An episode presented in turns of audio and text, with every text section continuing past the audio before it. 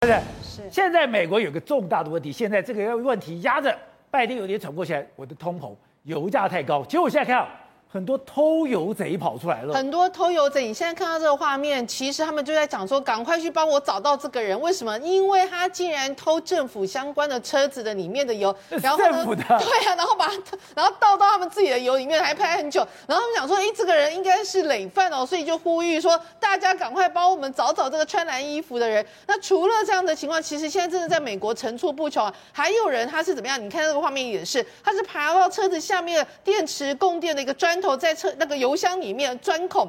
钻孔之后呢，就来开始窃取它的一个燃料。然后呢，他说其实像这样子，我跟你讲，他们说现在越来越多，而且他们会锁定住宅区。那我油箱不就坏了吗？对，然后他反正他管你油箱，他要的是他的油啊。所以他说他们会锁定住宅区哦，他们会住在那边，然后看你，比如你已经入睡，他就跑去弄你家的，就把油箱钻孔。对，就把油箱钻孔，而且还有很多就是去露营去干嘛，就趁你睡着的时候，他们现在就开始来偷油。然后呢，而且呢，他们就有发现都说这种的越来越多。然后还有如果技术不好的人，你知道吗？他半夜偷一偷，偷一偷之后，结果后来偷到一半会起火，就是偷到一半起火，可能身上刚好有赖打的样子，所以整个都起火，就变成一个很危险的事情。然后他们就说，现在更有人真的烧起来，他自己还着火，就着火，这可能是刚开始偷的，不是很技术不高的不好的一个窃贼。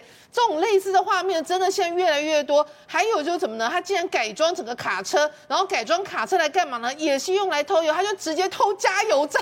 的油，你就看知道有多少，而且他们可能就知道说，因为加州的油比较贵，所以他们现在会直接开到邻近的州，然后呢，就直接把所有加油站的油全部都偷光，偷光的情况之下，然后再到马上再到隔壁的州用高价卖掉，所以现在他们就说这个油哦，已经叫油精，油精是非常昂贵的一些相关的产品，然后他们现在有越来越多人就跟你讲说，哎，你这个这也很有趣，因为油价太高，他说我跟你说，你给我一把，你把你家里的枪给我，我。我送给你这个油，为什么？因为他说现在中美呃美国不是枪支泛滥问题非常严重吗？所以没有想到他们就有人就动出脑筋说，来，你如果把你家的枪拿来跟我换的话，我免费给你那个可以个加油加五十美元的这加油卡，然后呢给你这个意思就是用你家的枪械来换油枪，用这种方式，哎，没有想到竟然还回收了一百三十四支枪，哎，所以这些人你知道吗？家缺油缺到把自己的家里的枪拿出来，拿去换油。